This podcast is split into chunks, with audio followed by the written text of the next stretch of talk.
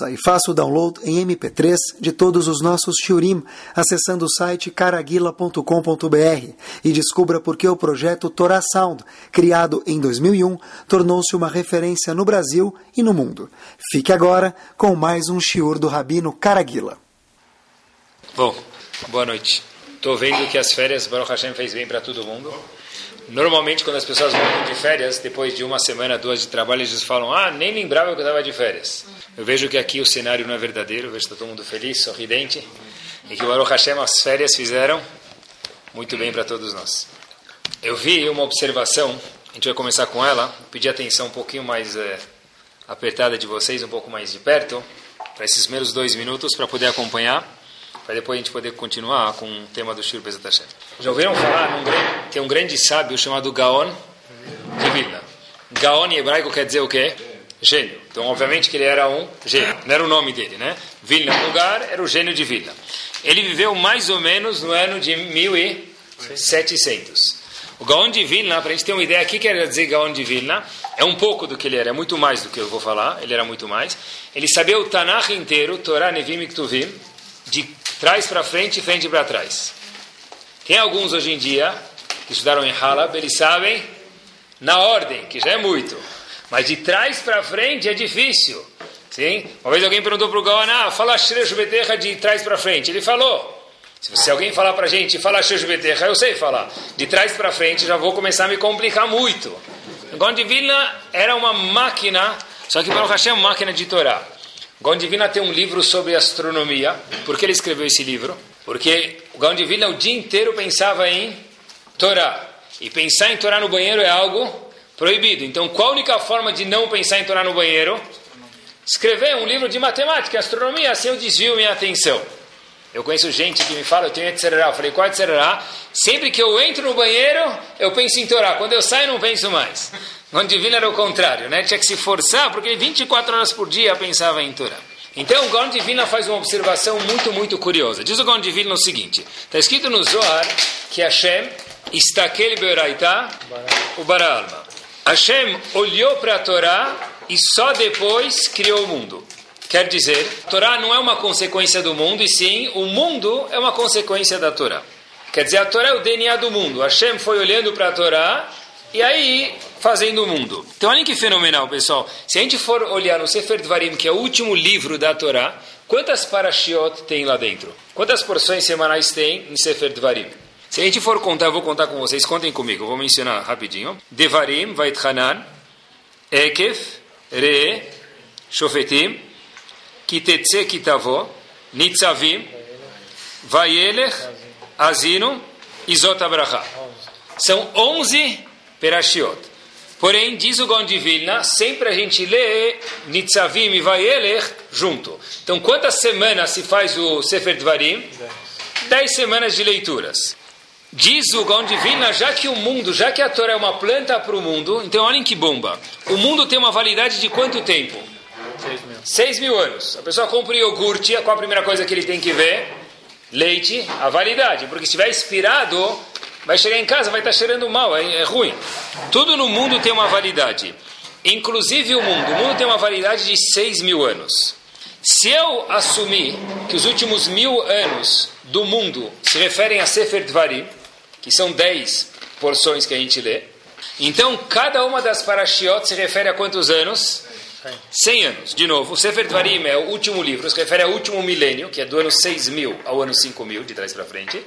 E cada paraxá das 10 parashiot se referem a 100 anos. Tá? Então diz o Gaon Divina, e só ele podia falar isso, vamos andar três parashiot para trás. A última paraxá é Vezot Berachá. Se refere do ano 5, 6 mil ao ano 5.900. Mais uma para trás. Parashat Tazino, que é a penúltima do Sefer Torah, é do ano de 5.900 do calendário hebraico ao ano 5.800. E a última que a gente vai, Nitzavim e Vayelech, é antepenúltima, é do ano 5.800 ao ano 5.700 no calendário hebraico. O ano 5.700 no calendário hebraico, se a gente transformar para o português, refere ao ano de 1940. 5.700 no calendário judaico, na contagem laica, dá o ano de 1940 o ano de 2040, são esses 100 anos. E se a gente procurar, olha que fantástico, pessoal, em 1940, a Força Aérea Italiana começou a bombardear já Tel Aviv. Em 1940, a gente já vai relacionar isso com a Parashat de Nitzavim e Vaerech. Em 1940, 12 de outubro de 1940, foi formado o famoso, infelizmente, gueto de Varsóvia no dia de Yom Kippur. Um ano depois, existia um campo de extermínio chamado Helmeno. Um ano depois, 1941, 700 Yehudim foram mortos em escapamentos num, num carro. O que eles faziam? Colocavam um caminhão, viravam o escapamento do caminhão para dentro, colocavam pessoas e ficavam rodando até aquelas pessoas morrerem. Se a gente olhar baseado na conta do Gaon Vilna, esses anos de 1940, mencionando esses fatos que a gente falou, até 2040, se refere a Parashá de Nitzavim e Vaelech. O começo é o começo e mais para o fim, é mais para o fim. Se a gente olhar na Parashá de Nitzavim, está escrito o seguinte, as pessoas vão, do mundo vão perguntar: Mechoriaf agadolazé. O que, que é essa raiva? O que, que é essa fúria de Hashem? Se refere a essa paraxá. Quer dizer, na verdade, está completamente relacionado com 1940, que é o começo da paraxá. Se refere a esses fatos que tem a ver com a Segunda Guerra Mundial. Porém, na mesma paraxá, um pouco depois, e olha que fantástico, pessoal, está escrito o seguinte passuco, que se refere mais uma vez ao ano de 1940 2040, que é a época que a gente está vivendo. Veshavtad Hashem Elokecha. Vai ter um momento um pouco depois de passar por essas atrocidades, que ninguém podia imaginar, que alguém vai voltar para Hashem, alguém, esse alguém é chamado povo judeu, Veshamata Bekoloi vai escutar as palavras de Akadosh Baruch Hu, mais precisamente a Torá e suas mitzvot, e termina o pasuk dizendo que esse alguém, Atá, Ubanecha, você e seus filhos. É uma geração, pessoal, que se a gente olhar o que está acontecendo hoje em dia e a pessoa não falar uau, é porque ele esqueceu o que está acontecendo na história. Se a gente vai, e alguns aqui certeza já foram para a Polônia, e entra naqueles bairros, naquelas sinagogas, e vê as sinagogas que sobraram e pergunta para o guia ou para alguém que conhece por que, que sobrou essa sinagoga.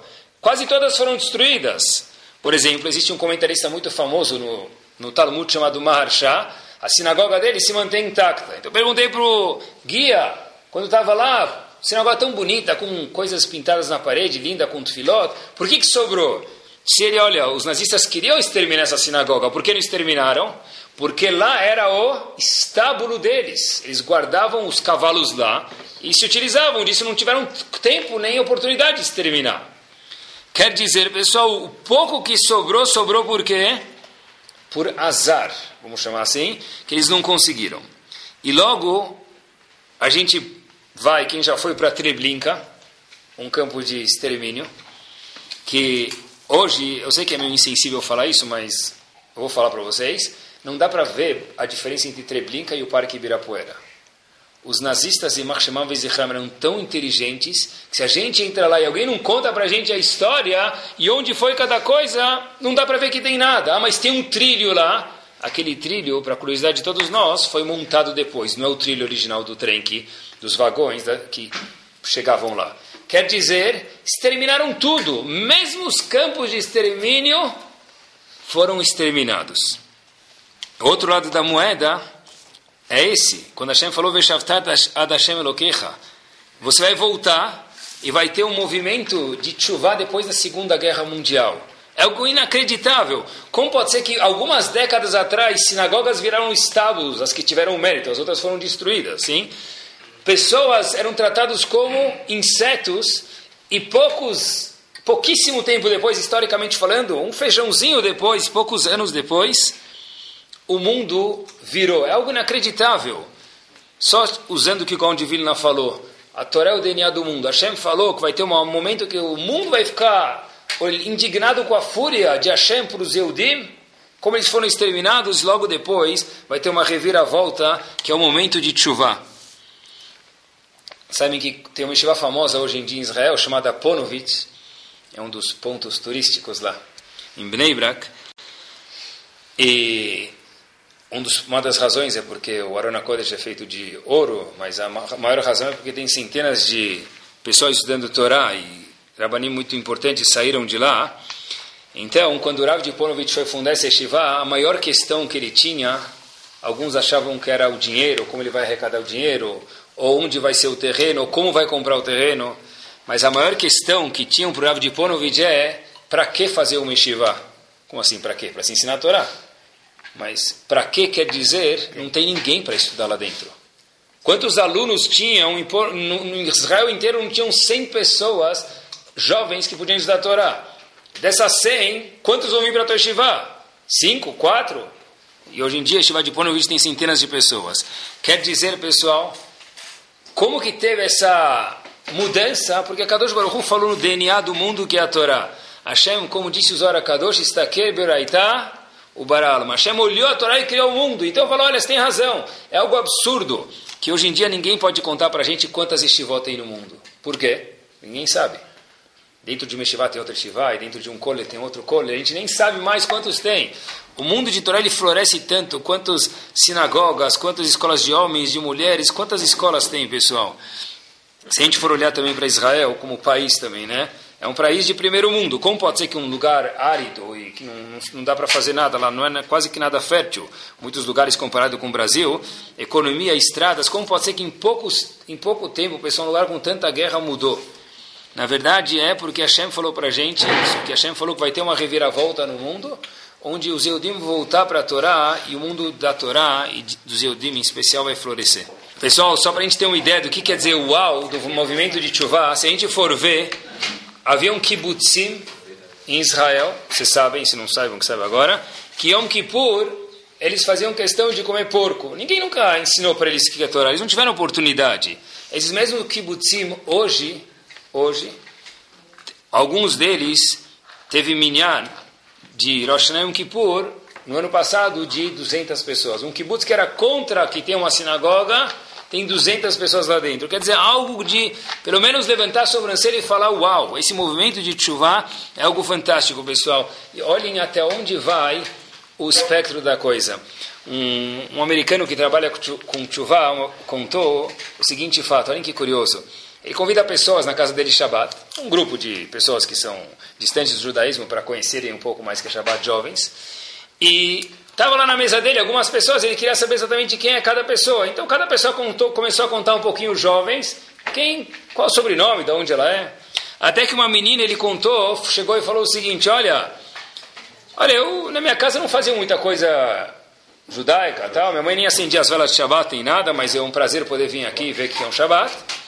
Mas uma coisa que eu escutei falar do meu avô é o seguinte: o meu avô falaram que ele escreveu um livro. Aí o rabino que estava convidando esses jovens perguntou que livro ele escreveu. É um livro que fala sobre umas leis, é um negócio que não pode falar mal dos outros, de, de calúnias, alguma coisa assim, mas eu não sei exatamente o que é. Aí, essa neta que estava lá começou a contar, e o Rav que convidou a neta descobriu que ela era quem? Neta do Hafetz Haim. Neta do Haim, meu avô escreveu um negócio, não, um artigo lá, né? Soubera ela quem era o Haim, depois ela descobriu. A gente tem os dois lados, que o mundo de Tshuva ele sobe e por outro lado, infelizmente, também ele também desce. Aproveitando, pessoal, que a gente já está na época do ano de Tshuva, que os faradim já fizeram a Tarat Nedarim, mas já estão contando os minutos para ter a oportunidade de acordar às 5 e meia da manhã, 6 e meia da manhã, fazer Selichot. Os Ashkenazim estão mais felizes ainda que vão poder falar beleza. Eu não comi arroz em Pesach, mas agora eu vou dormir uma hora mais do que você. Então, Aproveitando, pessoal, já que a gente está nessa época de chuva, eu queria ver com vocês, exatamente um pouquinho, aprender junto, o que, que a Shem espera da gente, pessoal. Sabe que eu escutei, infelizmente na rua, isso não pode ser para a gente Rosh Hashanah, Kippur e Elul, esses dias até, até Tishrei, essas grandes festas, e Amim Noraim, os grandes dias. Tem pessoas que passam e falam, olha, o que, que você fez nesses dias, o que, que você fez em Rosh Hashanah e Kippur? esses dias aí. Não, eu fiz em Rosh Hashanah, eu comi romã, comi não sei o que lá, que é importante, ela faz, né? Mas a gente já falou algumas vezes que a romã nunca teve e nunca terá 613 caroços, tá bom? A, mitzvah do, do, ano não é chegar, falar para Hashem no Yom Adin, dia do julgamento, olha o que você fez, eu comi seis romãs, tá bom? bom? Tem um banheiro perto da sua mesa, né? Tá? Porque não é isso que Hashem quer da gente. O que Hashem quer da gente? Quantas romãs você comeu? Sei lá, as esposas cozinham, é legal, isso é importante, mas quantos pratos de façuria você comeu? Não sei se é exatamente isso que Hashem quer da gente, pessoal. Sabem que os simanim são importantes, né? Não estou Deus livre desmerecendo. Eu lembro que eu escutei falar que, como fala mamão, estava na Argentina agora, como fala mamão em espanhol? Mamon, mamon. Mamon em hebraico é o quê? Dinheiro. Então, na Argentina eles comem mamon, mamão, para ter dinheiro. Vocês podem começar a falar espanhol em casa e testar. Escutei falar que em Belém, o que, que eles comem? Banana. Por que comem banana? Sheibane Bet Hamigdash. Tá bom? Cada um com seu simanim. Eu lembro que eu estava nos Estados Unidos. Tem um Hersher muito, muito, muito famoso. Star K, um estelão cá. E o Rav de Hersher é um Ram gigante. Gigante é pouco. Ele falou que ele, não sei, ele costuma na casa dele, ele contou, estava um shiur na presente, eu escutei da boca dele isso, havia 15, 20 pessoas, eu estava lá, e ele falou que algumas pessoas em Rosh Hashanah comem coentro com uva passa. Por quê? Porque coentro é celery em inglês. E uva passa como se fala? Raising. Raising celery. Para aumentar o salário. Bom, se funcionar algum dos, dos truques, pessoal, depois vocês me avisam, tá bom? Mas estes simanim todos, eles existem, mamão, bananas, podem fazer uma mistura lá antes do Yom Tov. E, mas o que Hashem quer da gente de verdade no, nesses dias, pessoal? Não é para comer banana, para comer mamão, sei lá, pode, pode. O simanim tem que comer, mas o que Hashem quer da gente? Se a gente for olhar uma lição interessante, estava procurando, quando Moshe Rabbeinu foi pedir a Torá, ele chegou no Har Sinai e Hashem falou, vou te dar a Torá. Só que não é tão fácil assim. A Torá antes estava na mão de quem? dos anjos. Então agora você tem que negociar com eles. Vai pagar o que para os anjos? Para dar dinheiro para os anjos? O Shrabino falou: Eu vim pegar a Torá porque Hashem me mandou. O que, que os anjos falaram? A Torá é nossa. Não sei se tinha aha, uhu, mas a Torá é nossa, a gente não quer dar para você. Está escrito na Gemara isso. Aí ele falou: Mas por quê? Falou: Mas o homem vai violar a Torá e a Torá está muito bem preservada aqui. Eu posso muito bem dar a Torá para você, Moshe Rabbeinu e o teu povo. Vai saber lá o que eles vão fazer. A Torá daqui não sai. Moshe Rabbeinu começou a argumentar com os anjos, até que Moshe Rabbeinu falou o seguinte, e aí, vocês têm pai e mãe, por exemplo? Os anjos falaram não. Vocês têm vontades, tentações físicas? Eles falaram não. Então, mais uma razão para a gente não dar a Torá para vocês, disse, Moshe, disse os anjos para Moshe Rabbeinu. Moshe Rabbeinu falou, não entendeu nada. Na própria Torá, o que está escrito? Respeita o pai e a mãe. Você não tem pai e mãe. Na própria Torá está escrito Cuidado para não comer sangue, por exemplo, quando você vai comer a carne. Faça melihá. Joga sal antes de comer a carne. Vocês têm alguma vontade de fazer isso? Senão eles não. E com esse argumento, Moshe Rabbeinu pegou a Torá dos céus e entregou para o povo. Agora é o seguinte, esse argumento que Moshe Rabbeinu falou, eu estava pensando, que tipo de argumento que é esse? De fato, os anjos estavam certos. A gente, não tem, a gente tem pai e mãe. A gente pode querer comer sangue na carne, por exemplo, e não come daí por diante. Poder comer carne com queijo, tarefa ou o que for, não kasher. Mas, de fato, pode ser que a gente vai chegar alguma vez a errar. Logo depois que o povo recebeu a Torá, alguns dias depois que eles fizeram, retaeg, idolatria. Sim? Então, qual o argumento de Moshe Rabbeinu? Moshe Rabbeinu falou, você tem, tem razão. Nós temos as vontades, junto com as vontades vem a chance de poder se equivocar. Mas é para isso que Hashem quer que a Torá desça para o mundo. Existe um risco aqui, mas Hashem está pronto, obviamente, tomara que dê certo, né? Mas a tomar o risco, assumindo que as pessoas vão passar, mas levando esse risco talvez vão fazer a verá e muito grave violar a vontade de Akadosh Baruch Hu nesse mundo. O que a gente aprende daqui, pessoal, que de fato pode ser que as pessoas erram. No Egito, erraram. No deserto, erraram inúmeras vezes. E a mensagem para a gente, pessoal, que dói um pouquinho, é falar: nós também podemos errar. É muito fácil falar qual foi o pecado de Moshe Rabbeinu, se ele bateu na pedra, se ele falou com a pedra, se ele não falou com a pedra. Como eles fizeram o bezerro de ouro, tem mil explicações lá, mas falar da gente, de nós próprios, aí já dói mais. Aí a gente não precisa procurar muitas explicações, porque aí incomoda um pouco. Então a gente está falando para a gente, olha, você tem razão, Moshe Rabbeinu falou para os anjos, a gente vai receber a Torá e pode ser que a gente vai errar. Errar, como diz o ditado, é humano. humano. Mas, pessoal, alguns dizem que errar é humano e pedir desculpa é, é divino. Eu acho que é muito mais do que isso. Que errar é humano, mas reconhecer que nós erramos é divino. Porque, de fato, pessoal, A pessoa reconhecer que ele errou, já provo para vocês, é muito, muito, muito difícil. O gigante, o Rebbe de Kotz, falou que tem um passuco na Torá, está escrito em Parashat Behar, Altonu Ishetachiv. Uma pessoa não pode enganar o outro. Eu não posso vender um quilo e entregar 900 gramas, por exemplo. Eu sou um estudo da Torá. Perguntou Rebbe de Kotsk, qual é, essa é a proibição do passuco, não enganar o próximo. Se uma pessoa quer fazer o passuco para excellence, o que ele precisa fazer? Melhor do que o passuco pede ainda. Não enganar a si próprio. O passuco fala, não engana o outro. Mas mais ainda do que isso, pede, disse o Rebbe de Kotsk, cuidado para não enganar o outro, mas enganar a si próprio. Cuidado para não enganar a si próprio também. E gostaria de pensar junto com vocês, e para isso que Hashem deu esses dias para a gente, para uma vez por ano, a gente parar para pensar. Hoje em dia, a palavra parar para pensar se traduz na palavra shlufen, sono, dormir, capotar. O que quer dizer? Uma vez eu estava até com um aluno, eu estava dando aula uma vez, e aí eu, eu queria ensinar eles algumas palavras que não é tudo que precisa perguntar para mim. Algumas tenta ver se você consegue entender as palavras sozinho. Então estava lendo Rashi com um menino, e o menino falou assim, um grupo, tinha talvez 10 pessoas, falou, Rabino, o que é a palavra darash que aparece no Rashi? Eu falei, ó, pensa um pouquinho, sabe o que é darash? Falou, não sei, se eu soubesse eu ia te perguntar. Eu falei, mas pensa um pouquinho, vê se tem uma palavra irmã. Aí ele pensou, pensou, e falou, sei, eu sei. Eu falei, qual? Ele falou, drachá. Falei, isso mesmo, uma drachá. A palavra darash é proveniente da palavra drachá. Então você sabe o que é darash. Então, que, quando Rashi falou darash, o que ele quis dizer? Dormir, Rabino. Falei, mas por quê? Ele falou, se drachá é hora de dormir, então darash deve ser, Rashi está falando alguma coisa como dormir. Porque de fato, pessoal, a hora, se a gente fala para alguém para e pensa, se ele tiver o celular na frente dele, ele pode ficar lá alguns dias sem comer. Ele pode mandar o WhatsApp, como vai, como vem, como vai, como vem, 300 vezes, tudo bem. Mas se ele não tem o celular na frente dele, para e pensa, ele vai ficar majnun, ele vai subir nas paredes. O que quer dizer pensar? Talvez eu procurar no dicionário, no Google, o Google, o que quer dizer pensar, mas como se faz isso? Hashem falou, é um momento por ano, uma oportunidade única. Aproveite, experimente uma nova sensação. Pensar. Pense. É isso mesmo, pessoal. Olhem que interessante. Isso é muito grandioso.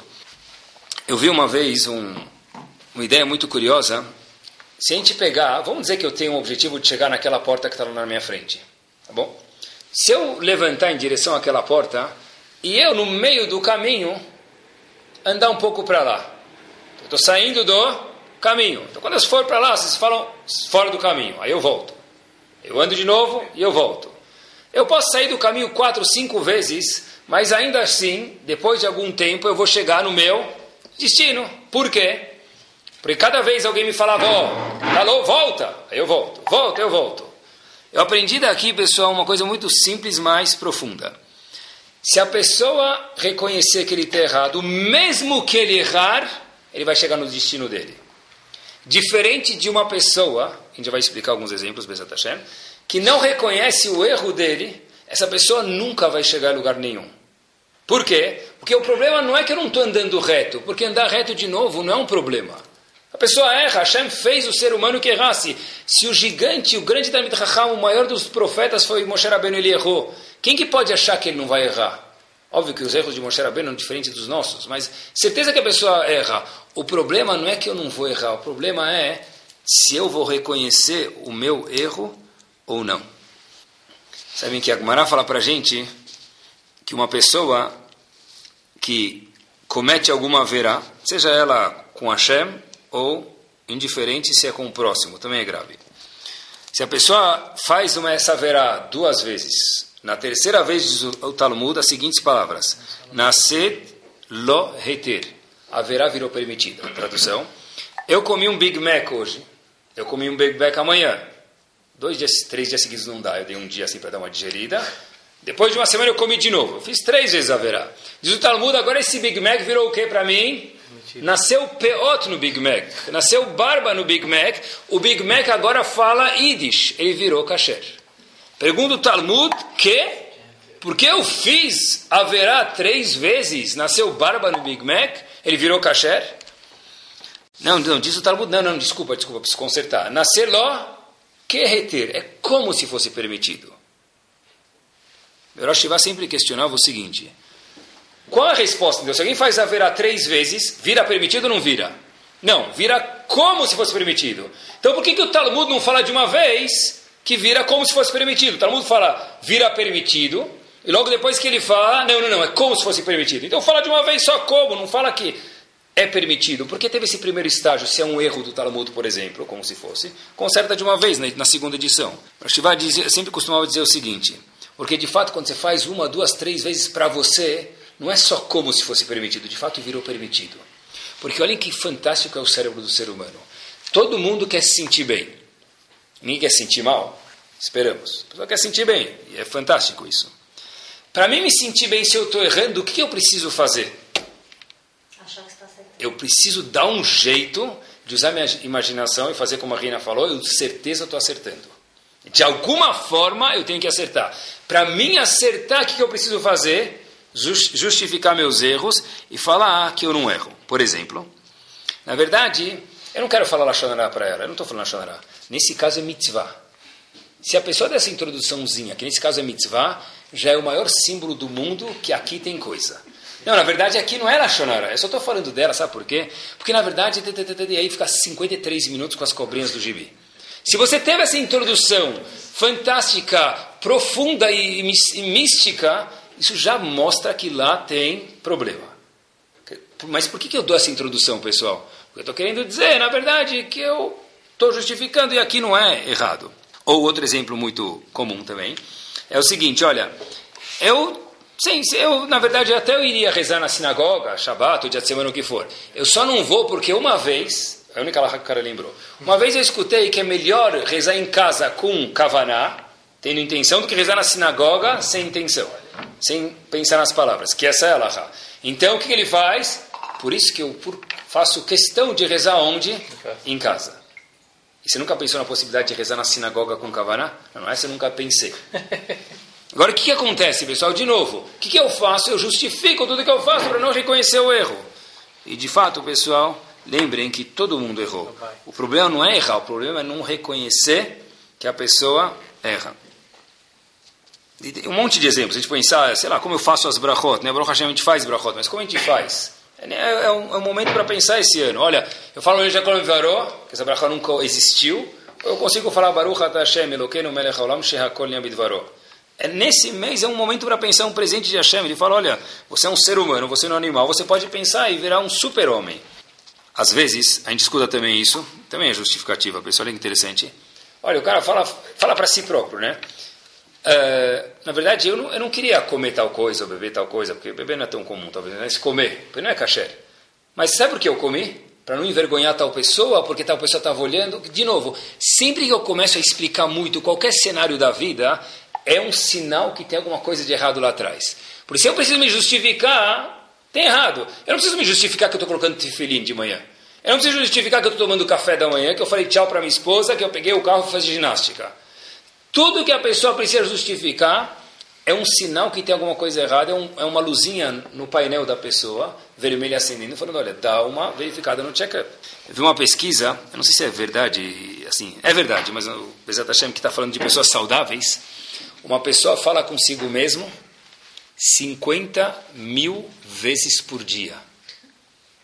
Não sei se essa pessoa tem amigos, né? Porque consegue dar tempo de conversar com os outros. Mas se a gente pensar, depois que eu vi, eu estava preparando esse tiro faz um mês atrás, se a gente começar a pensar, pessoal, quantas vezes eu fiquei assustado, quantas vezes eu falo comigo mesmo?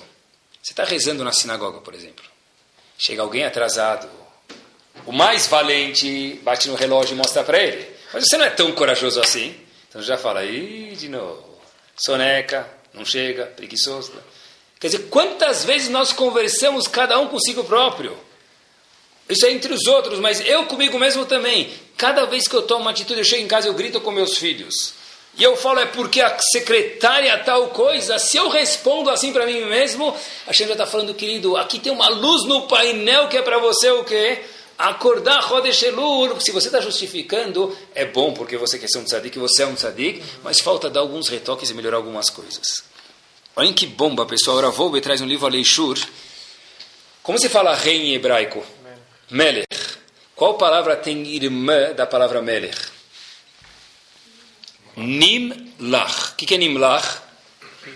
Nimlach, se a gente olha na Gemara, aparece inúmeras vezes, centenas com certeza. Nimlach midato, diz a Gemara muitas vezes, mudou de ideia. Quem é o Melech, quem é o rei de verdade? Aquele gigante que sabe falar o quê? Eu errei. Eu mudo de ideia, eu mudo de posição. E não continuar empurrando o trator até os 120 anos. Muda, muda de direção. Eu vi uma história que eu gosto de contar, na verdade. Acho que nunca aconteceu, mas o cenário ele é sempre verdadeiro, pessoal. Dois primos foram convidados no bar mitzvah. Casamento. E faz tempo que eles não viam o tio lá. Faz tempo, faz 10, 15 anos eles não se viam todos. Então, foi a família, esses dois primos que não haviam se visto faz tempo, não haviam visto o tio, chegam no bar mitzvah, primeiro chega um, depois chega o outro, e eles se veem, dão um abraço, falam, oi tio, faz 10 anos que não te vejo, quanta coisa mudou, a gente não se fala, na época que não tinha e-mail, não tinha WhatsApp, eles não se viam faz tempo, não se comunicavam tanto. Começaram a conversar, e aí o tio chega e fala para um primo, fala, um sobrinho, fala, Habibi, senta aí, você está convidado na mesa da família, tá, um lugar chique, Gostaria que você comesse alguma coisa com a gente. E tio, eu quero um copinho de Guaraná. Um copinho de... Ele toma Guaraná. E agora? Agora eu quero uma soda, agora um suco de laranja, suco de tomate e um coco. E o tio está falando, quanto você vai aguentar? Quanta bebida vai ter? Ainda bem que, né? Falou, mas você não vai comer nada? Aí ele tenta ir para cá, ginga para cá. Ele viu que não tinha jeito, ele falou pro tio, tio, eu, eu estudei um pouquinho, eu casei, e, e, depois de bater assim na nuca, tal, e sai e fala, eu fiquei mais religioso. Aí o tio, dono da festa, que ele faz? Começa lá, para e começa o darush, silêncio. Meu avô era rabeno, meu pai, shohet, meu filho morrer, meu não sei o que lá, não, não, não, né? Eu sempre me questiono se todo mundo era rabino, faz uma geração atrás, quem que eram os congregantes, tá bom? Mas ele dá aquela drachá para o sobrinho, ele arrasa o sobrinho, passa é, cândida e esfrega o menino, tá bom? Mas o sobrinho reeducado, né, ele queria muito ver o tio, queria ver a família, e ficou lá tomando as guaranás dele, o suco de laranja dele, o suco de tomate dele. Chega o outro sobrinho, que também não tinha visto o tio faz tempo, chega no bar mitzvah lá, no, na festa, e vê o tio, ele chega lá todo meio yupi, yupi, yupi, yupi, com aquelas roupas todas estranhas da moda do século que vem, não do que vem já, tá? Ele chega lá com, com todo tatuado, todo assim, de um jeito bem, assim, tudo bem, novo, New Age. Aí o tio dele começa a conversar com ele, como vai, pipi, papapá, conversa vai, vem, fala pro, o que, que você quer beber? Falou, tio, para mim só água das montanhas. Aí o tio ficou olhando, assim, um pouco estranho, tudo bem. E comer eu, gengibre com alçafrão e brócolis da, da, da, da África. Aí o tio fala para o garçom, puxa vida, esse aqui é meu sobrinho acha o água das montanhas, o gengibre com um charroar para entregar para ele alguma comida. Ele é meu sobrinho, no buffet tão grande assim, com mil pessoas gastando o que eu estou gastando, eu quero poder satisfazer o meu sobrinho. A pergunta é, Manistana, esse Majnun dos outros Majnuni. Por quê? Porque se o religioso é um Majnun, e eu entendo o tio perfeitamente, esse que chega aqui completamente exótico também é um Majnun. Porque quando chegou aquele religioso, ele falou, meu pai era rabino, meu avô aquela drachala que ninguém aguenta mais escutar. E quando chegou o outro sobrinho, ele tentou agradar ele. O que aconteceu? A resposta é muito simples, pessoal. Quando eu vejo que você é kasher, e eu vejo você comendo kasher, isso me incomoda. Então eu preciso de algum jeito justificar que eu também sou kasher, que a cachuto mudou, que eu vou abençoar a comida, que meu pai era rabino, que meu bisavô tinha peot, as peot dele estão penduradas na minha... Eu beijo elas, alguma coisa eu vou ter que justificar. Agora, se você quer comer é, a brinjela da, da Índia com, com o cabelo do, do, do, do, rabo do cavalo, com água das montanhas, o que, que você quiser ser exótico, isso não me incomoda. Sartene, eu vou procurar para você, vou te agradar.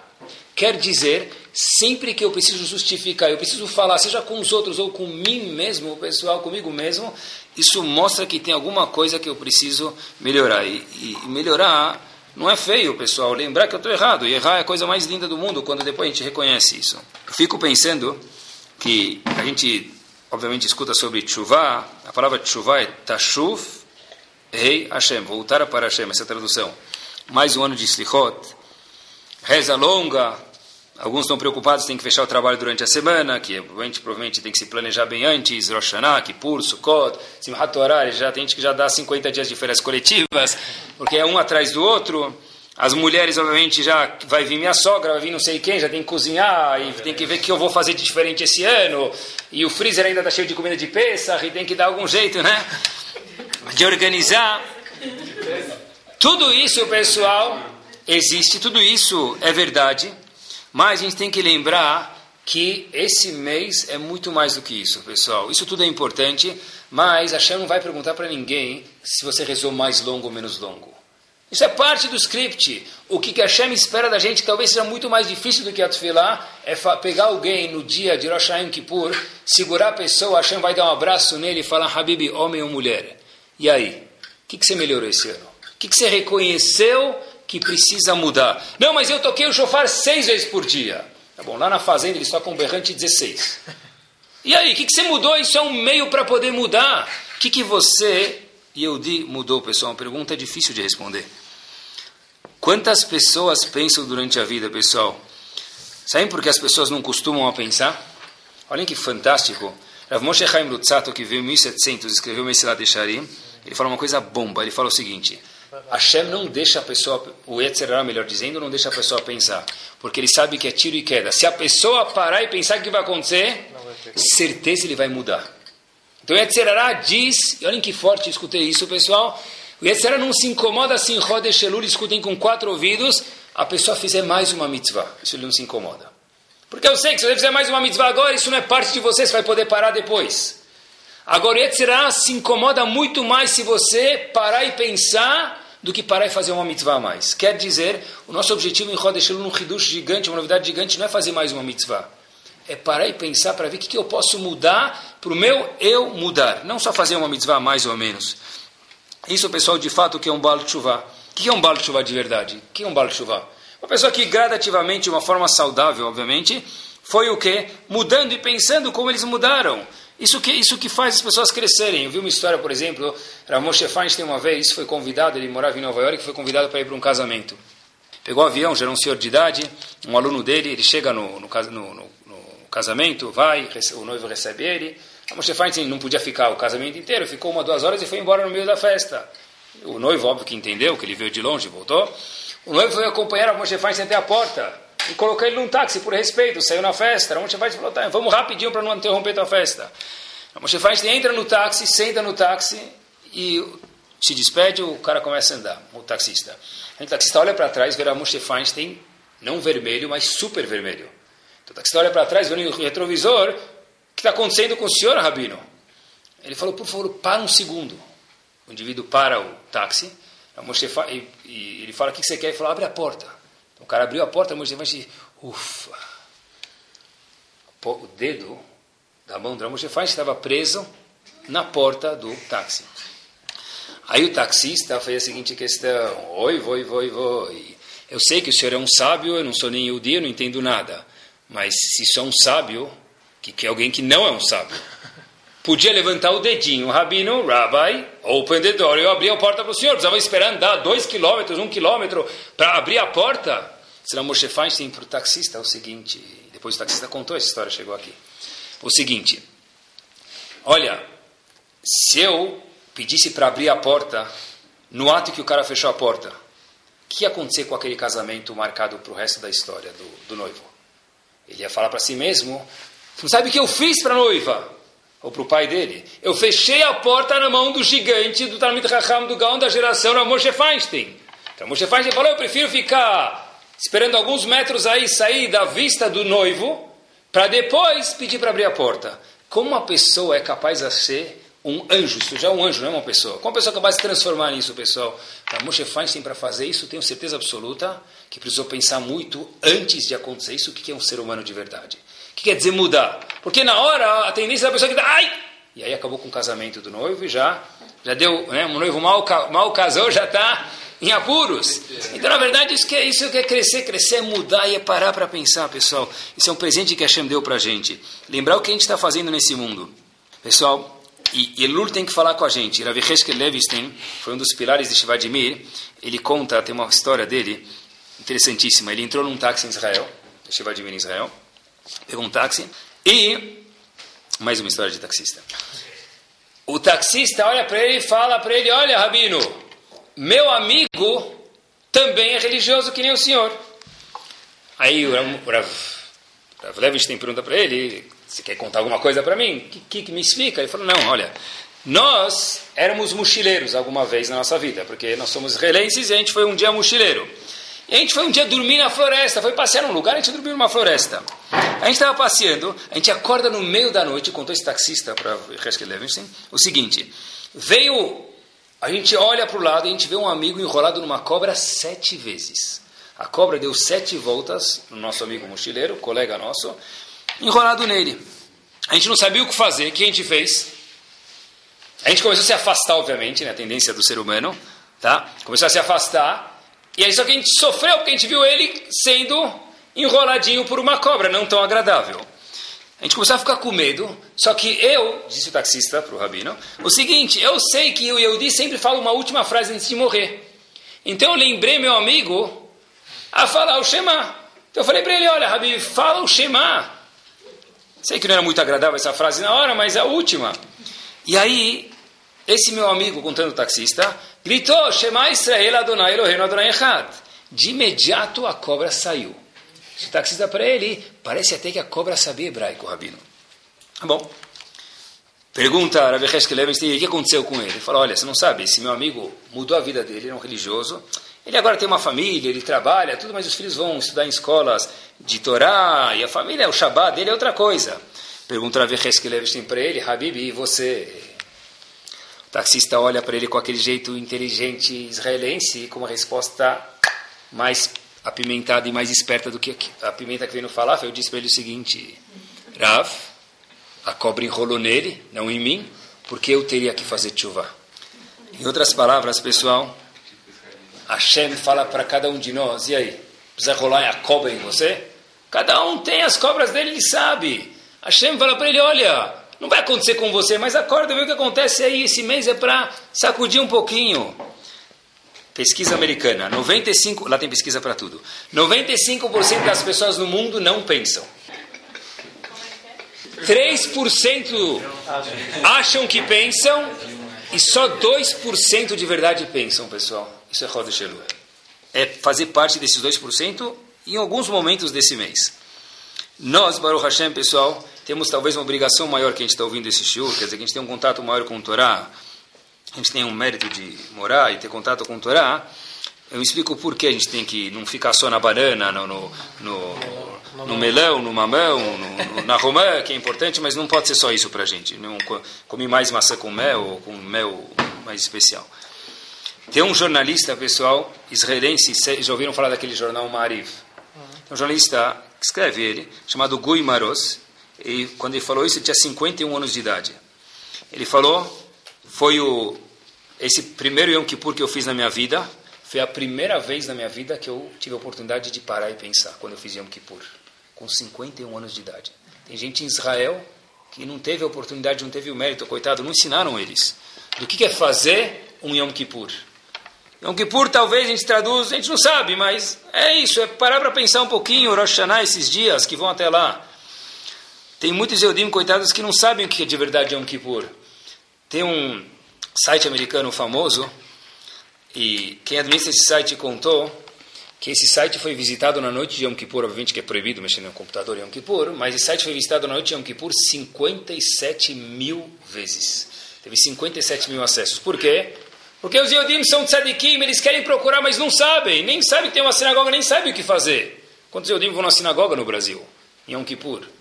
É uma conta que não dá nem 10%, contando todas as sinagogas. Então eu quero fazer alguma coisa, vou procurar no computador, num site judaico, o que, que é Yom Kippur. Baruch Hashem, a gente está longe disso, a gente pode ir muito mais do que isso, pessoal. Mas a gente precisa, pessoal, tentar mudar, tentar ver que a gente errou. Não tem problema errar. O mais grave não é errar, o mais grave, volto a dizer, é não ver que eu errei, continuar agindo igual. Olhem que bomba. Como se fala uma pessoa ruim em hebraico? Rachá pode ser um perverso, mas um ato ruim é Ra, algo ruim. Yatzerará, por exemplo. Ra. Olhem que lindo. Se eu colocar a palavra Ra no espelho e inverter ela, que palavra que, que a palavra aparece? É. Er. O que, que é Er? Acordado. Acordado. É exatamente isso. O contrário de Ra, ruim, não é bom. Isso é uma consequência. O contrário dirá ele está desperto. Alguém está desperto que acorda, que ele está com o radar dele aceso alguns momentos, não o dia inteiro, porque não dá, nós não somos sadiquim, eu não sou. Mas de vez em quando olhar, prestar atenção no meu dia, como eu falo em casa, como eu falo no trabalho com meus empregados, acordar um pouquinho, pessoal, isso é Rodesh Elul. Vou mostrar para vocês, pessoal, algo que vale bilhões. Meu filho me mostrou, tem um livro chamado Me'am Loes, é um livro bem extenso sobre o Humash. Conta histórias e muitas coisas sobre as Parashiot. Em Parashat uh, Itro, ele traz a seguinte carta que Aristóteles escreveu para o seu aluno Alessandro Magno. Pessoal, temos muito o que aprender dele. Eu vou ler só algumas linhas, talvez tem 40 linhas, eu vou ler 4, 5. Diz, eu sublinhei algumas, vou ler para vocês, porque não dá nem para falar, eu quero ler para vocês. Disse Aristóteles, o famoso filósofo, Alexandre o Magno, que eu preciso agradecer a Deus. Por quê?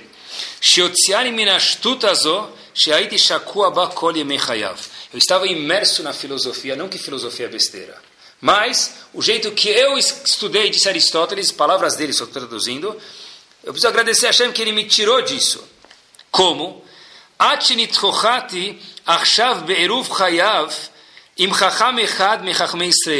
Eu consegui conhecer uma pessoa sábia do povo judeu. Ele me mostrou quanto a Torá é verdadeira. E o que aconteceu? Eu vi como a minha sabedoria de Chokhmah, de filosofia, é hevel, é v, é tola, é vazia comparada com a Torá. Quem disse isso, pessoal? Não Sócrates, jogador de futebol. Aristóteles, o filósofo, ele próprio testemunhou, está escrito com carta da mão dele isso. Sheilo Ayabekorri disse ele para o seu aluno: se eu tivesse a força, le sofet kolas farim shechibarti, juntar os livros que eu escrevi eu queimaria todos os meus livros. Baesh, que deixe davar me.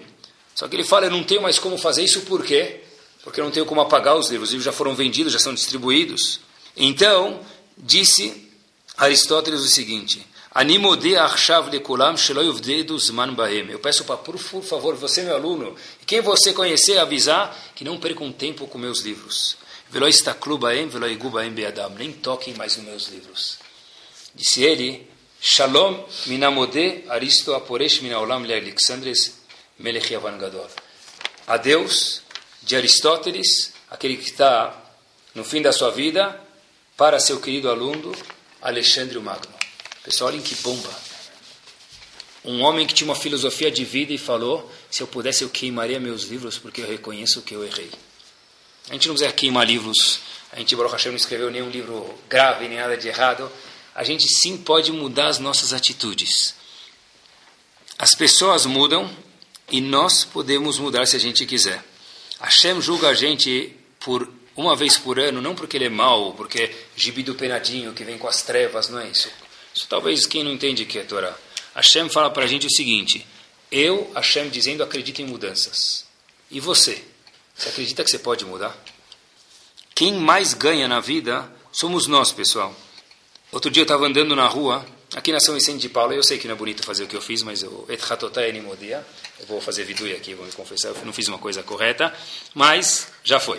Estava andando na rua e havia duas mulheres conversando, estava conversando alto, eu estava atrás, eu acabei escutando a conversa delas. Não façam isso, tá bom? E não repitam isso no meu nome, tá bom? Mas, duas mulheres, nunca vi essas pessoas e provavelmente não vou ver de novo, espero que elas não escutam o CD. Qual idade que a gente fazia tal coisa na nossa época? Ela falou. Que roupa nossas filhas têm que usar? Ou como. Sabe, eu não quero ser quadrada, falou uma para outra. Mas olha, tem limite, não, tem limite. Aonde a gente vai chegar nessa geração já? Pessoal, olha que interessante. Eu logo me questionei, e aí eu fui embora porque eu já achei que já estava estudando demais. E talvez ela contar um segredo, e aí já podia ir embora. Eu falei, puxa vida, Baruch Hashem, eu não preciso dessas questões se eu quiser. Porque eu tenho a resposta para todas essas perguntas e muito mais dentro da Torá Kedoshá.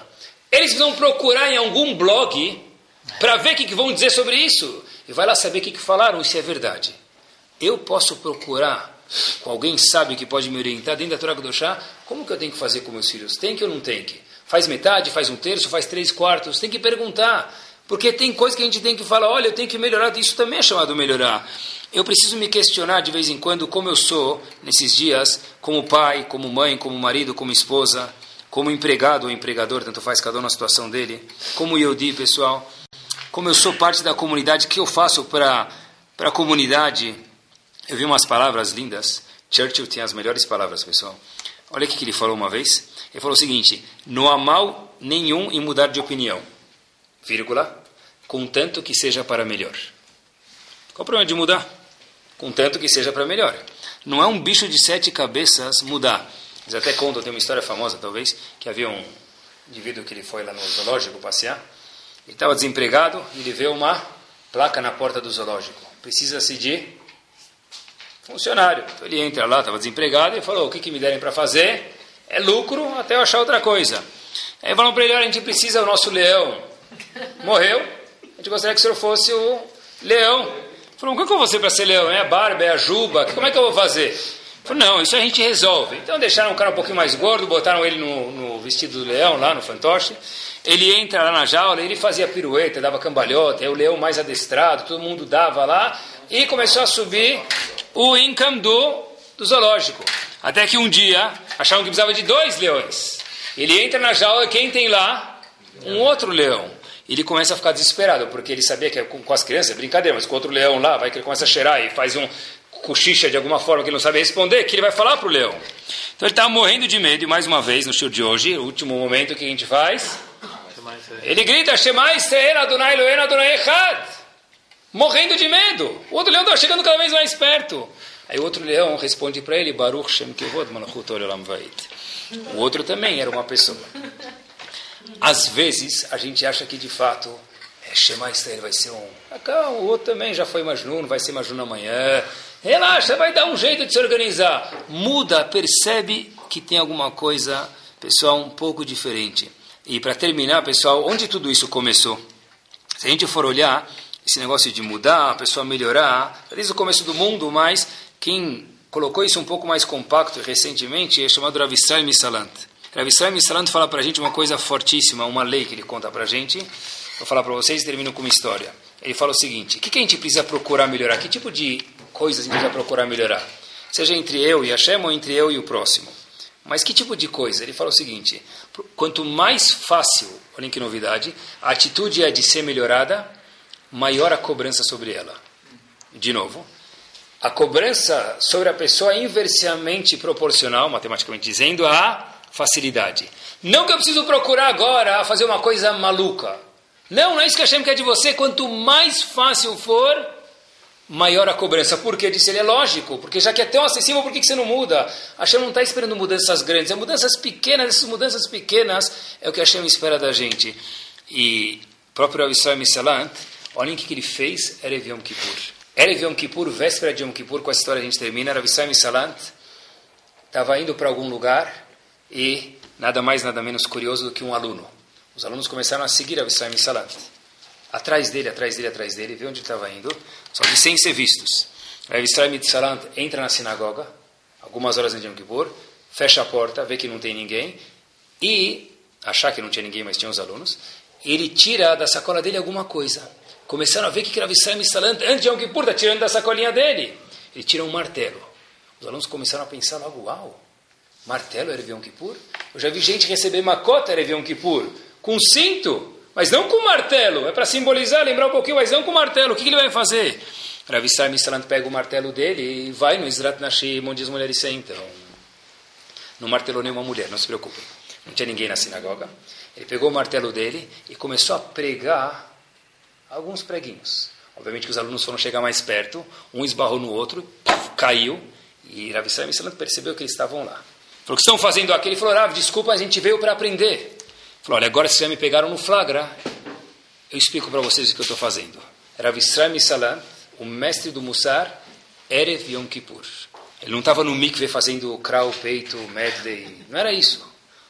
O martelo no Israt Nashim, pessoal, o que ele estava fazendo? Rav Israel me o seguinte, tem alguns pregos aqui na minha sinagoga, um pouco para fora no Israt Nashim. Eu sei que se alguma mulher passar com a meia calça aqui, vai rasgar. Os maridos sabem que meia calça rasga fácil, sim? Quando esbarra alguma coisa, a gente sabe que ela rasga fácil. Uma mulher que esbarrar meia calça lá e rasgar vai ficar o quê? Chateada. Provavelmente vai falar mal da cadeira. E outra vai falar também rasgou e ela ah, vai sentir mal e vai acabar com o Yom Kippur dela e de outras pessoas. Então por que não Erev Yom Kippur vir martelar os pregos do Ezrat Nashim da nossa sinagoga? Isso foi o que eu, dizendo Rav Israel Salant, fiz Erev Yom Kippur. Talvez se a gente não escutasse essa história, eu não desse o título de quem é a pessoa, a gente diria que talvez seria um sujeito muito, muito simplório. Mas não é isso, pessoal. Quem é simplório é quem não entende a história. A história é, pessoal, que mudanças pequenas é o que Kadosh Baruch espera da gente. Que Bezat Hashem a gente possa mudar, acreditar que a gente pode mudar. Porque é por isso que Hashem julga a gente uma vez por ano. Hashem está falando para a gente o seguinte. Eu, a Kadosh Baruch dizendo, acredito em mudanças. A pergunta é, será que nós acreditamos que Hashem a gente possa mudar? Como disse Churchill, sempre para melhor. E aí sim, Hashem possa dar, dá até medo de falar essas palavras, já passou um ano, Ktivá, de Hatimah Tová para nós e Bezat Hashem, não menos importante, para todo o Bnei Israel. Torá Sound, desde 2001, aproximando autorados Yodim e de você.